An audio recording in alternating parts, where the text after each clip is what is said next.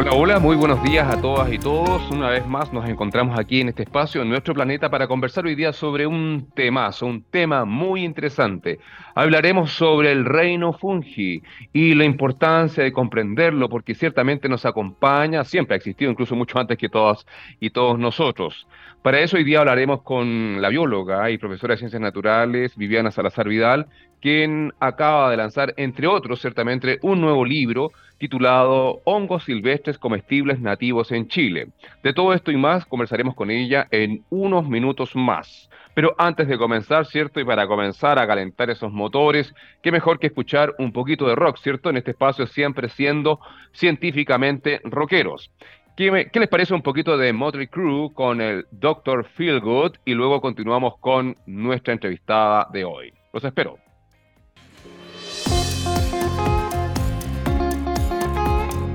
Bien, como decíamos, muy buenos días a todas y todos. Nuestro planeta es este espacio y hoy día 14 de noviembre de 2022 conversaremos en vivo con nuestra especialista invitada de hoy, Viviana Salazar Vidal, bióloga y profesora de ciencias naturales, fundadora del Lemo Rewe, con quien vamos a hablar de uno de sus últimos libros, porque no es el único ciertamente, que amablemente me envió y que he disfrutado con mucha alegría, porque es muy interesante lo que ella nos va a contar hoy día. Se llama Hongos Silvestres Comestibles Nativos de Chile. Viviana, eres cordialmente bienvenida. ¿Cómo estás tú?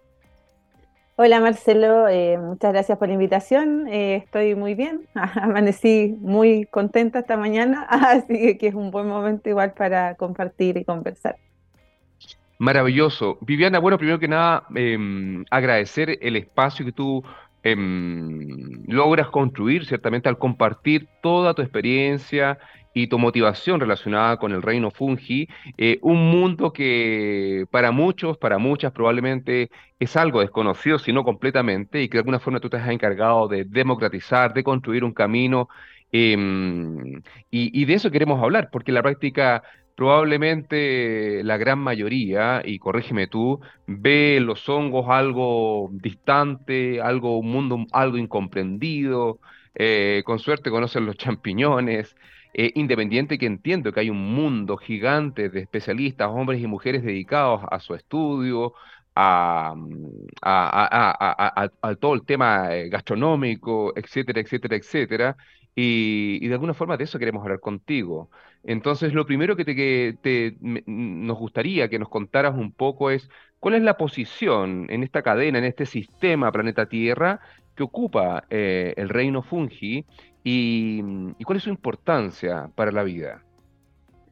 Bueno, eh, el reino fungi, como bien dices tú, es un reino que fue descubierto o eh, llamado por primera vez reino fungi en 1969 por un científico que era eh, Robert Whittaker. Eh, antes de eso eran organismos agrupados como parte del reino de las plantas porque eran inmóviles y porque eh, se parecían en ciertas características externas. pero en realidad tienen un reino aparte que está mucho más relacionado con el reino animalia, donde estamos clasificados nosotros también, eh, los seres humanos y eh, comparte muchas características con nosotros. Y una de ellas, que es la que igual eh, los caracteriza, es que son heterótrofos. Esto quiere decir que necesitan alimentarse a partir de otros seres vivos. no hacen fotosíntesis, no producen su propio alimento como las plantas y por lo tanto no son productores. Pasan a ser considerados los descomponedores, junto con los protistas, las bacterias y otros microorganismos. Entonces uno de sus roles principales en la naturaleza es el reciclaje de nutrientes, porque toda esta materia orgánica muerta, tanto de origen vegetal como animal, eh, no se pierde al ser descompuesta, sino que se convierte en pequeños nutrientes, eh, pequeñas sustancias asimilables por otros seres vivos eh, para su propio desarrollo y crecimiento. Entonces son organismos colonizadores y que forman parte, como en cierta forma, del ciclo de la vida eh, donde la muerte se convierte en el inicio de la vida para otros organismos y también han sido súper importantes en el tema de la terrestrialización, que es el paso de las plantas eh, desde el ecosistema acuático a la tierra. O sea, sin estas asociaciones micorrízicas de las raíces de algunas plantas eh, a el micelio de los hongos, estas no hubiesen podido eh, evolucionar y salir de este ambiente y por lo tanto el oxígeno que respiramos, esta atmósfera rica en oxígeno, no existiría como tal, ni tampoco muchas otras condiciones que se presentan en nuestro planeta actualmente y que permiten que organismos que somos aerobios y respiramos oxígeno podamos existir. ¡Wow! O sea, queda claro que sin los hongos no existirían los Homo sapiens sapiens. Exactamente. No existirían y no solo por el tema del respirar, sino también por el tema de que se habla mucho de una teoría de Terence McKenna que habla de que eh, los primeros homínidos, al consumir hongos psicoactivos, que son comúnmente llamados alucinógenos, eh, en África y en esos lugares, pudieron evolucionar, es decir, su capacidad cerebral pudo evolucionar, comenzar a pensar, a desarrollar un lenguaje y convertirnos en los seres que somos hoy en día. Es una teoría que en su tiempo eh, no era muy considerada, pero que con los descubrimientos recientes cada vez se está convirtiendo en algo que tiene mucho sentido. ¡Wow! Otra mega noticia. Ahora, ojo con eso, y no se vienen a lanzar a buscar hongos por, toda, por cualquier parte. Antes hay que informarse, evidentemente, de estos temas, porque no es llegar ciertamente y, testear y probar si este hongo es o no alucinógeno, comestible, etcétera. Cuéntanos un poco para entender, Viviana, em, cómo llegas a, la investigación eh, de este mundo, porque dentro de la biología, el mundo, de, el mundo del reino fungi pasa a ser uno más en una ecuación hipercompleja de la vida. ¿Qué es lo que te llamó la atención? Y, ya vamos al, fondo de esta conversación. Bueno, eh, lo que me llamó siempre la atención de los hongos fueron sus sabores eh, y su comestibilidad. Por un tema de recolección familiar eh, de hongos silvestres comestibles, ya que gran parte de mi familia, incluyendo mi papá y mi mamá, en su niñez se criaron en el campo entonces, sobre todo la familia paterna eh, tenía este conocimiento de saber reconocer las especies y tener recetas propias para cocinar. Em, después ingresé a la universidad y fue cuando estaba estudiando biología eh, que estaba buscando una práctica profesional y mm. justo coincidió con que se dio una oportunidad en el laboratorio de micología y micorrizas con el profesor Gex Partner de la Universidad de Conce y en ese momento eh, comencé a estudiar los hongos de una manera más técnica y a descubrir qué eran y todas sus características. Entonces, durante ese año de práctica, yo podría decir, como siempre digo, que me enamoré de los hongos o me apasioné por los hongos. Y creo que al final, más que el conocimiento, la pasión es lo que a uno lo mueve a aprender sobre ciertas cosas. Eh, en la misma educación, si el alumno no se asombra, si el estudiante no logra asombrarse por las cosas que está visualizando, jamás las va a comprender ni va a tratar de aprender y proteger, eh, en este caso, estos organismos. Y a mí eso me pasó, como que me apasioné y después ya más que un estudio, se fue convirtiendo en algo que me encantaba hacer y estudiar. Maravilloso, Viviana, muy interesante, ciertamente. Como bien dice tu libro por ahí, lo que no se conoce no se ama. Em, cuando no se comprenden las cosas, se invisibilizan, se dejan pasar mil cosas, oportunidades, etcétera. Pero también ahí hay que destacar también la motivación que probablemente generó en ti el grupo de investigadores y o profesor, profesora, ciertamente, que, que tienen que tener esa chispeza, e, e, ese don encantador para que los, y las estudiantes se enamoren ciertamente de ciertos temas, disciplinas, ciencias, etcétera. Viviana, cuéntanos un poco, eh, de, porque evidentemente, dado lo, lo, que nos has contado hasta ahora, claramente eh, tu vida siempre ha tenido directa o indirectamente una vinculación con este mundo, el mundo de, en simple de los hongos. Pero, ¿cuál es tu percepción de los habitantes en general de nuestro país? Entendiendo de que en ciertas regiones de, Chile, evidentemente, hay mayor presencia, abundancia, etcétera, pero no todo el territorio se caracteriza por estar eh, plagado de... Eh, ¿cuál, cuál, es, tu...? Porque quizás yo desde mi experiencia, que yo soy del norte de Chile, yo me crié en Arica, donde caen 0.5 milímetros de lluvia con suerte al año, hiperdesértico, el desierto más árido del mundo, Atacama, mi relación con el mundo fungi es, es bien marginal, pero, pero, pero, me declaro ciertamente en deuda. Y, y, a partir de tu libro he aprendido mil cosas que, que de alguna forma me gustaría entender cómo, de dónde surge esta necesidad de visibilizar tu conocimiento, eh, tus descubrimientos, y, y, luego vamos a pasar al tema de la cocina, que evidentemente es un mundo fascinante también. Claro. Bueno, dentro de la cultura de los hongos, incluso en algunos artículos y publicaciones antiguas de eh, profesores que enseñaban sobre este tema en universidades y que ya no están, como el profesor Valenzuela, eh, él describía que la población chilena hace unos 20 años atrás, estoy hablando, era micófoba. ¿Qué quería decir esto? Que le tenía miedo a los hongos o tenía un miedo a consumir eh, hongos comestibles que fueran silvestres y no conocieran por este miedo a la intoxicación y a la muerte. Eh, que eran muy pocas las personas que eran micófilas, que quiere decir que son amantes de los hongos. De hecho, yo tengo una ONG que dirijo que se llama ONG Micófilos ¿Y qué pasa con este tema de que, claro, se tenía muy poco conocimiento hace unos siete años atrás, estoy hablando, o tal vez un poquito más, unos diez años, una década, sobre los hongos en nuestro país? Y la gente seguía teniendo este comportamiento micófago.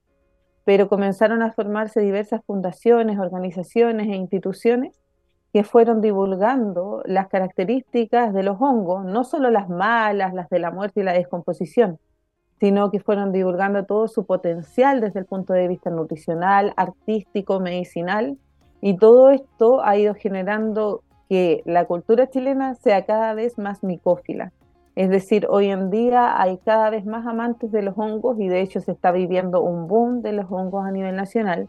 Y este boom se ve reflejado mucho por los distintos festivales y fiestas de hongos que se realizan a lo largo del país desde la comuna de Empedrado más o menos hacia el sur eh, de Chile, con la fiesta de la morilla. Son más de 10 festivales y fiestas eh, relacionadas con los hongos, algunas más académicas, otras costumbristas y tradicionales y otras que se han ido creando recientemente. Así que hay todo un mundo por descubrir y eh, una cantidad de instancias para que cada persona y cada grupo de personas, de acuerdo a sus intereses, pueda valorar conocer y obviamente proteger estos organismos, como tener eh, esta conciencia de que existen, de los roles que cumplen los ecosistemas y de cómo igual interfieren en nuestra vida y en nuestra forma de relacionarnos con otras personas, sin importar si uno es científico o si no lo es, porque al final aquí eh, el reino fungi está abierto para todos, al igual que toda la vida en nuestro planeta, para comprenderla desde todos los ángulos, desde todas las perspectivas.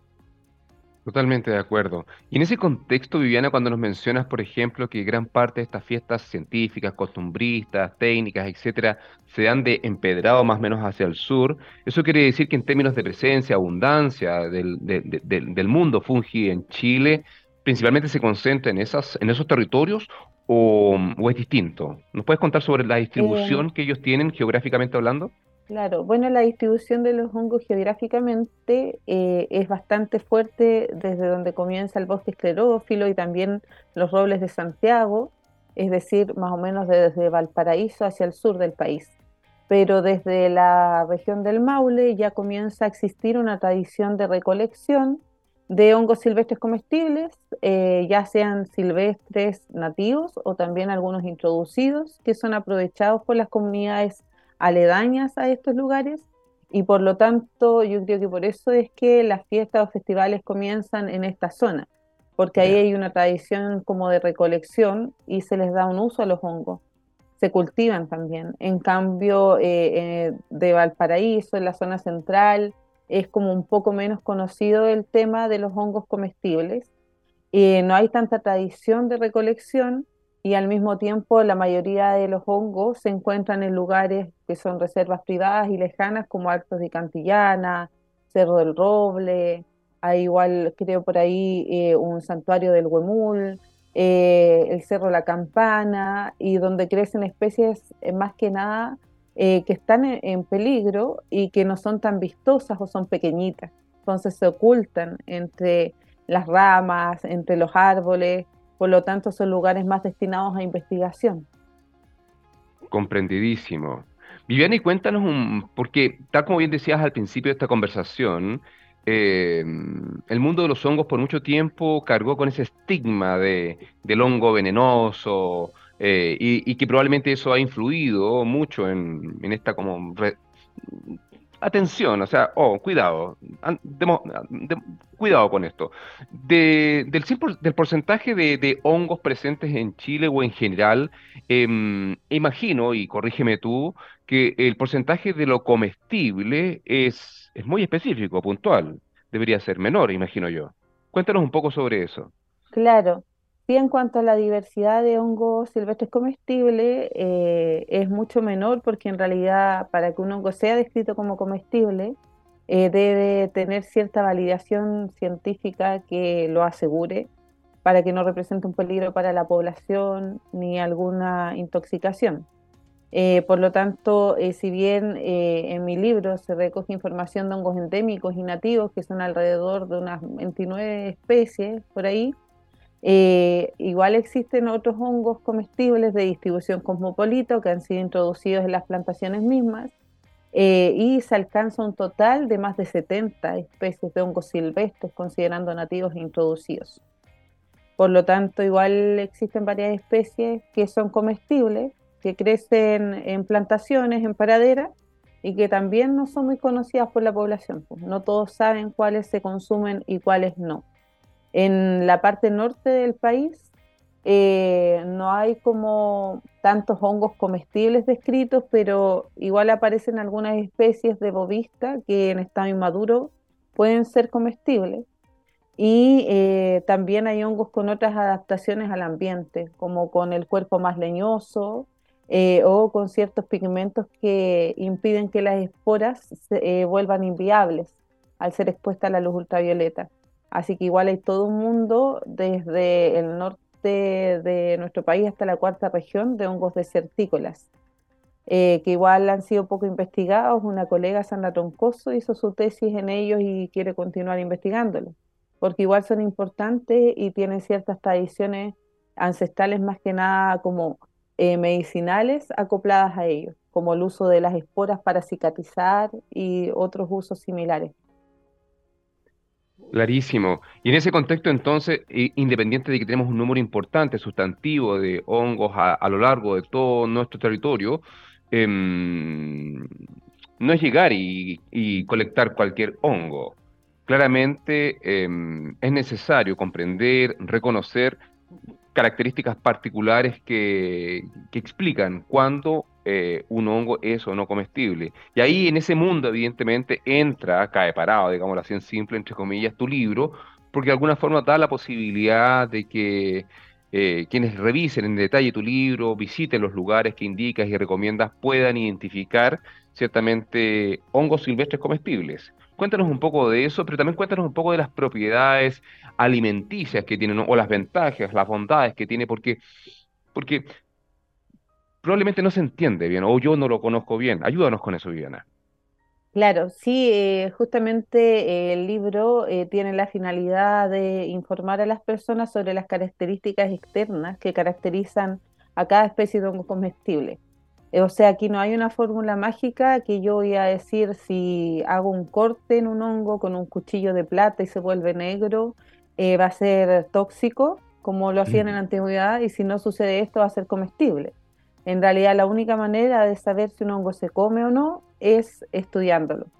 Y también con los hongos venenosos. Entonces uno tiene que poner especial atención en el lugar donde vive y en ese contexto centrarse en estudiar esas especies para poder conocerlas mejor. Y claro, eh, además de ser comestibles, presentan eh, una serie de características en cuanto al punto de vista nutricional, eh, tienen una gran cantidad de proteínas asociadas, bastante fibra que ayuda a la digestión, la fibra dietaria, lípidos que no son dañinos como las grasas animales, y también tienen presencia de algunos carbohidratos que eh, también vienen eh, formando parte de estos, los polisacáridos. Y estos son muy investigados principalmente por su potencial antitumoral y anticancerígeno. También tienen antioxidantes, muchos hongos como el de la portada, el de que tiene como este color anaranjado, tienen beta carotenos. Por lo tanto, van a tener asociados antioxidantes que van a prevenir el envejecimiento celular de nuestros órganos y también de nuestra piel. Entonces no son solo un alimento, sino que también tienen muchas propiedades medicinales y de seguro, por lo mismo, nuestros ancestros consumían estos hongos eh, por más que nada el instinto de que además de ser comestibles provocaban sanación o nos ayudaban en cierta forma a promover una buena salud. Maravilloso. Estamos hablando con Viviana Salazar Vidal, aquí en nuestro planeta, hoy 14 de noviembre de 2022. ¿Sobre qué? Sobre su reciente libro de hongos silvestres comestibles nativos de Chile. Continuaremos en unos breves minutos más con... ¿Qué más? ¿Cuáles son los hongos más consumidos? ¿Qué pasa con los hongos venenosos? ¿Ah? Y recetas recomendables ciertamente para ponerlos en su plato y tener una vida más sana y mejor. Escuchemos un poco de música en este espacio intermedio de nuestro planeta, un poquito de los clásicos y los antiguos de Poison, ¿cierto? Nothing but a good time, para luego continuar con Viviana Salazar Vidal aquí, nuestra bióloga experta ciertamente en el reino fungi. Los esperamos.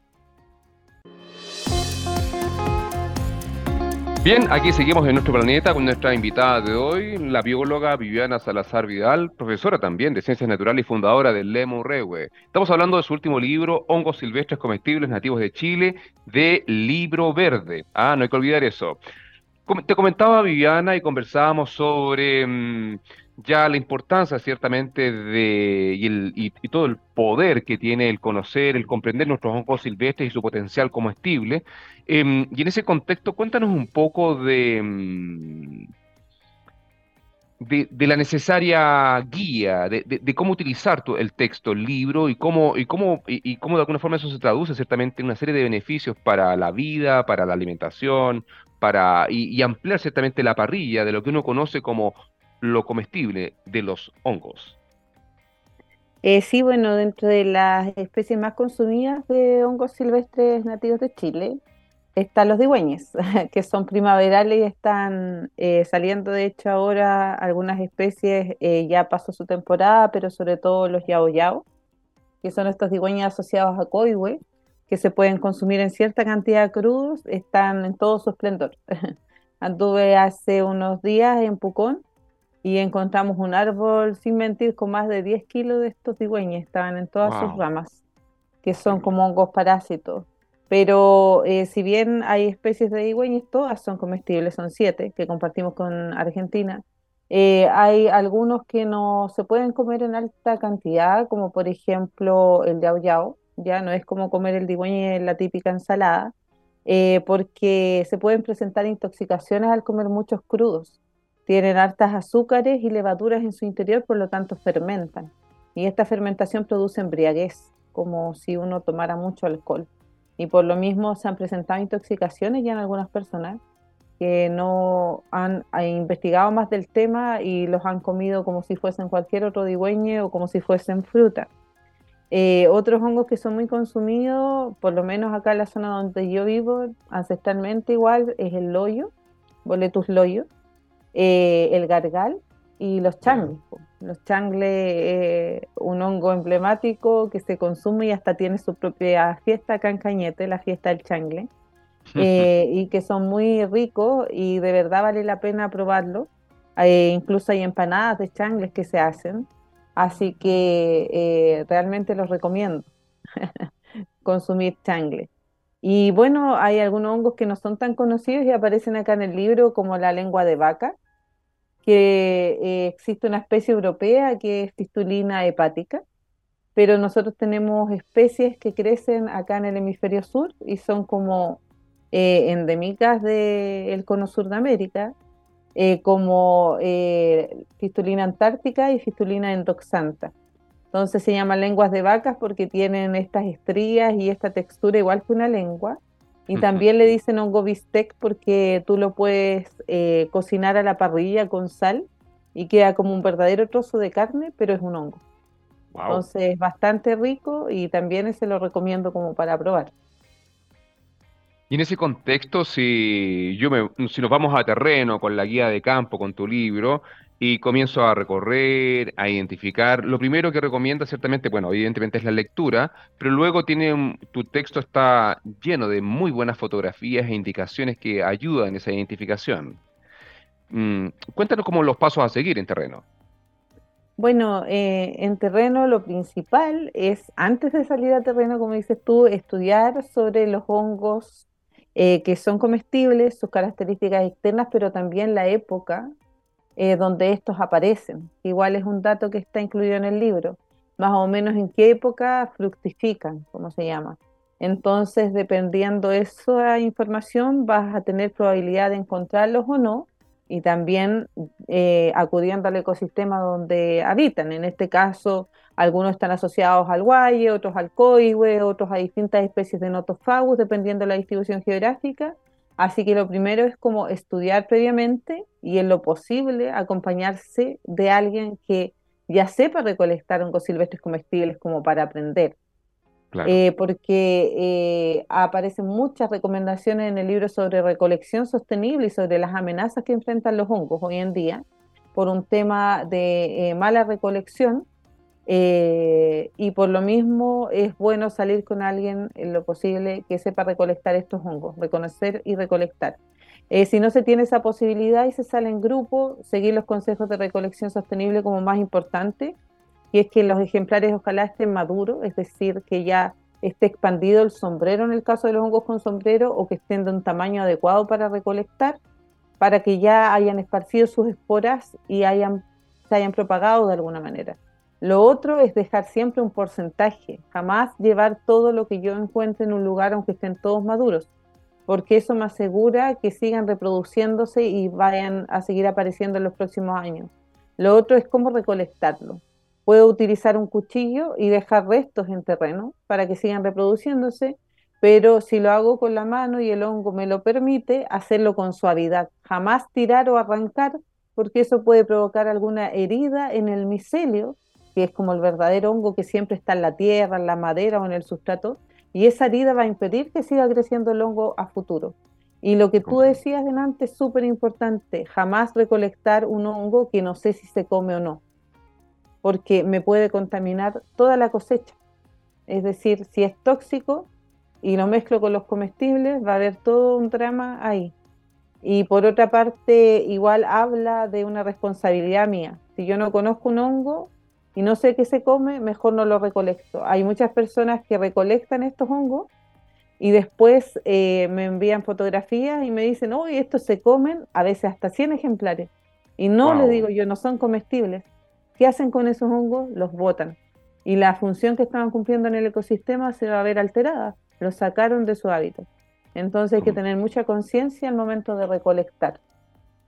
En ese contexto, Viviana, ¿cuáles son los peores efectos que puede tener el consumo eh, eh, equivocado de un hongo que tiene ese carácter venenoso, que aunque entiendo que eso de venenoso es un espectro gigante de, las consecuencias que pueden haber?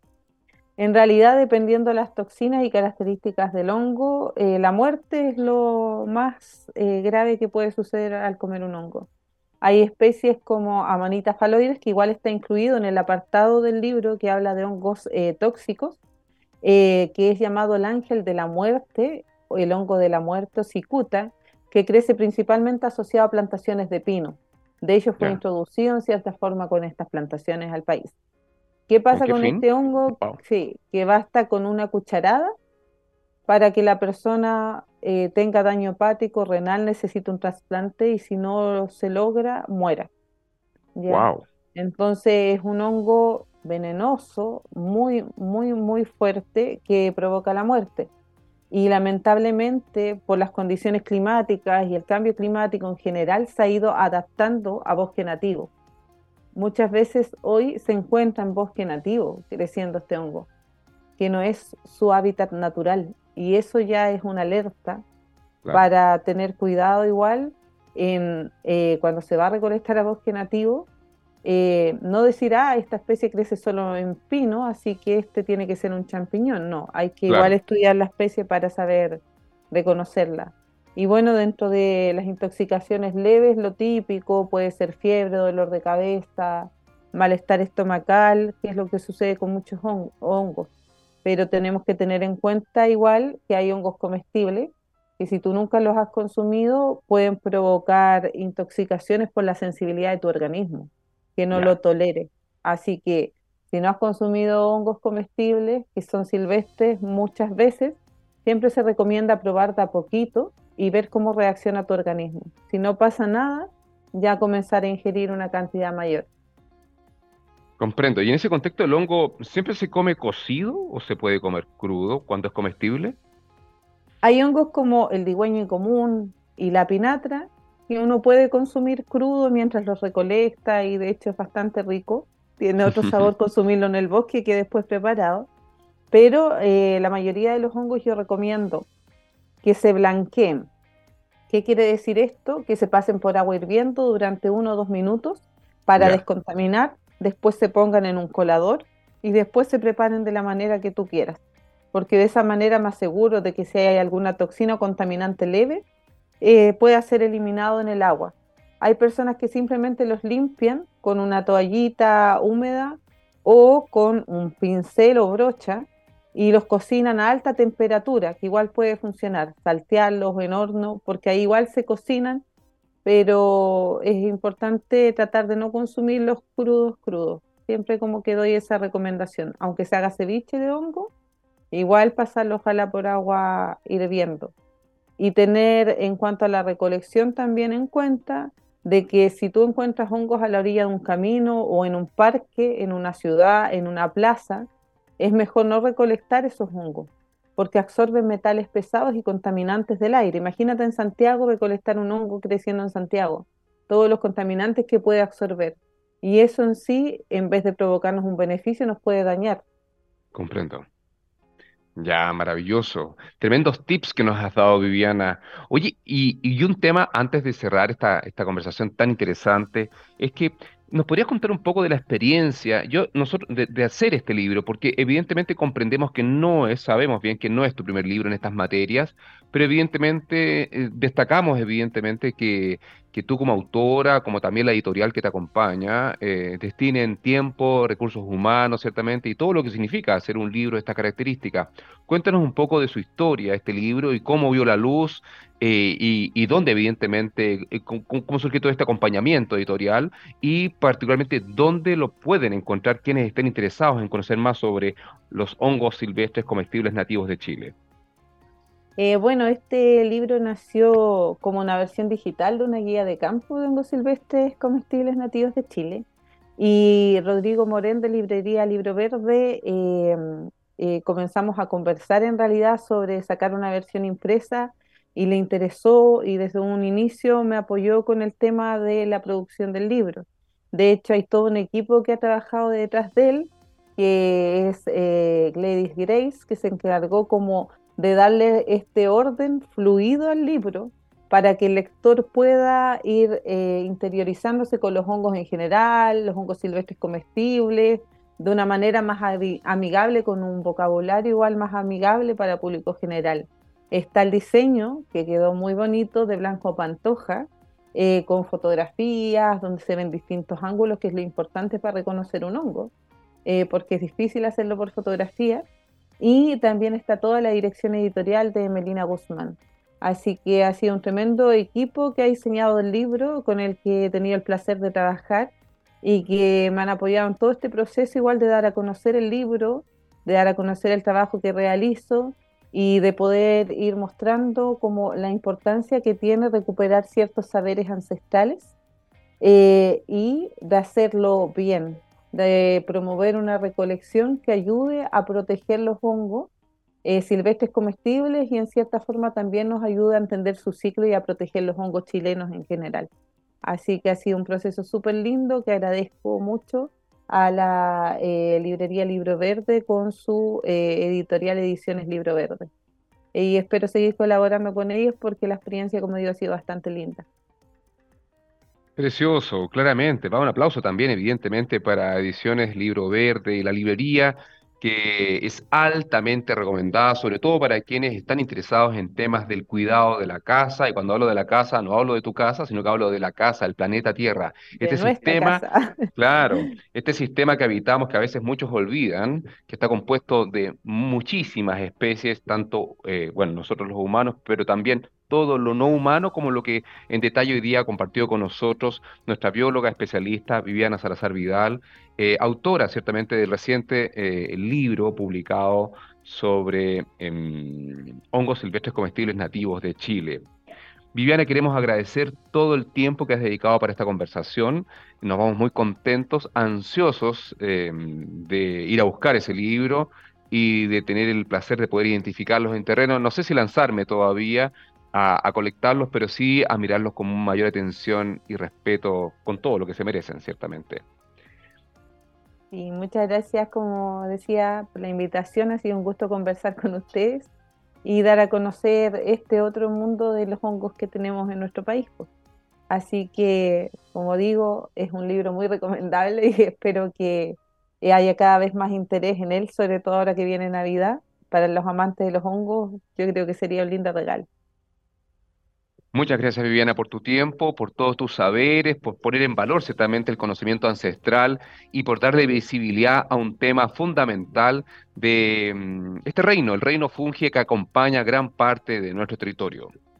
Este ha sido nuestro planeta, el espacio de hoy, hoy 14 de noviembre de 2022. Hemos conversado con nuestra especialista invitada estrella de hoy día, ciertamente Viviana Salazar Vidal, bióloga y profesora de ciencias naturales, fundadora del Lemo Rewe y también otras actividades que hace por ahí, ONG, Micófilos, etcétera, etcétera, etcétera. Así es que em, los invitamos a visitar ciertamente Librería Libro Verde y ir directo a ese libro, porque ciertamente, como bien dice nuestra querida bióloga, es un libro altamente recomendado. Yo doy fe de ello. Así es que escuchemos un poco de rock, pero antes de poner un poco de rock, no puedo dejar pasar ciertamente a uno de nuestros principales auspiciadores, ciertamente porque este espacio es acompañado por CIPROL, ¿cierto? Que es ingeniería que integra ciencia y tecnología de frontera. ¿Para qué? Para poner en valor, ciertamente, y optimizar la productividad de las empresas, para mejorar estándares de sustentabilidad y el cuidado de las personas, reducción de riesgos, encadenamiento tecnológico, automatización de procesos y a cerrar esas brechas tecnológicas en la industria. Los invito a conocer más de CIPROL en ciprol.com. Y antes de retirarnos, rematemos esta mañana de rock científico con Twisted Sister, con The Kids Are Back. Y luego nos vemos el próximo lunes. Que tengan linda semana.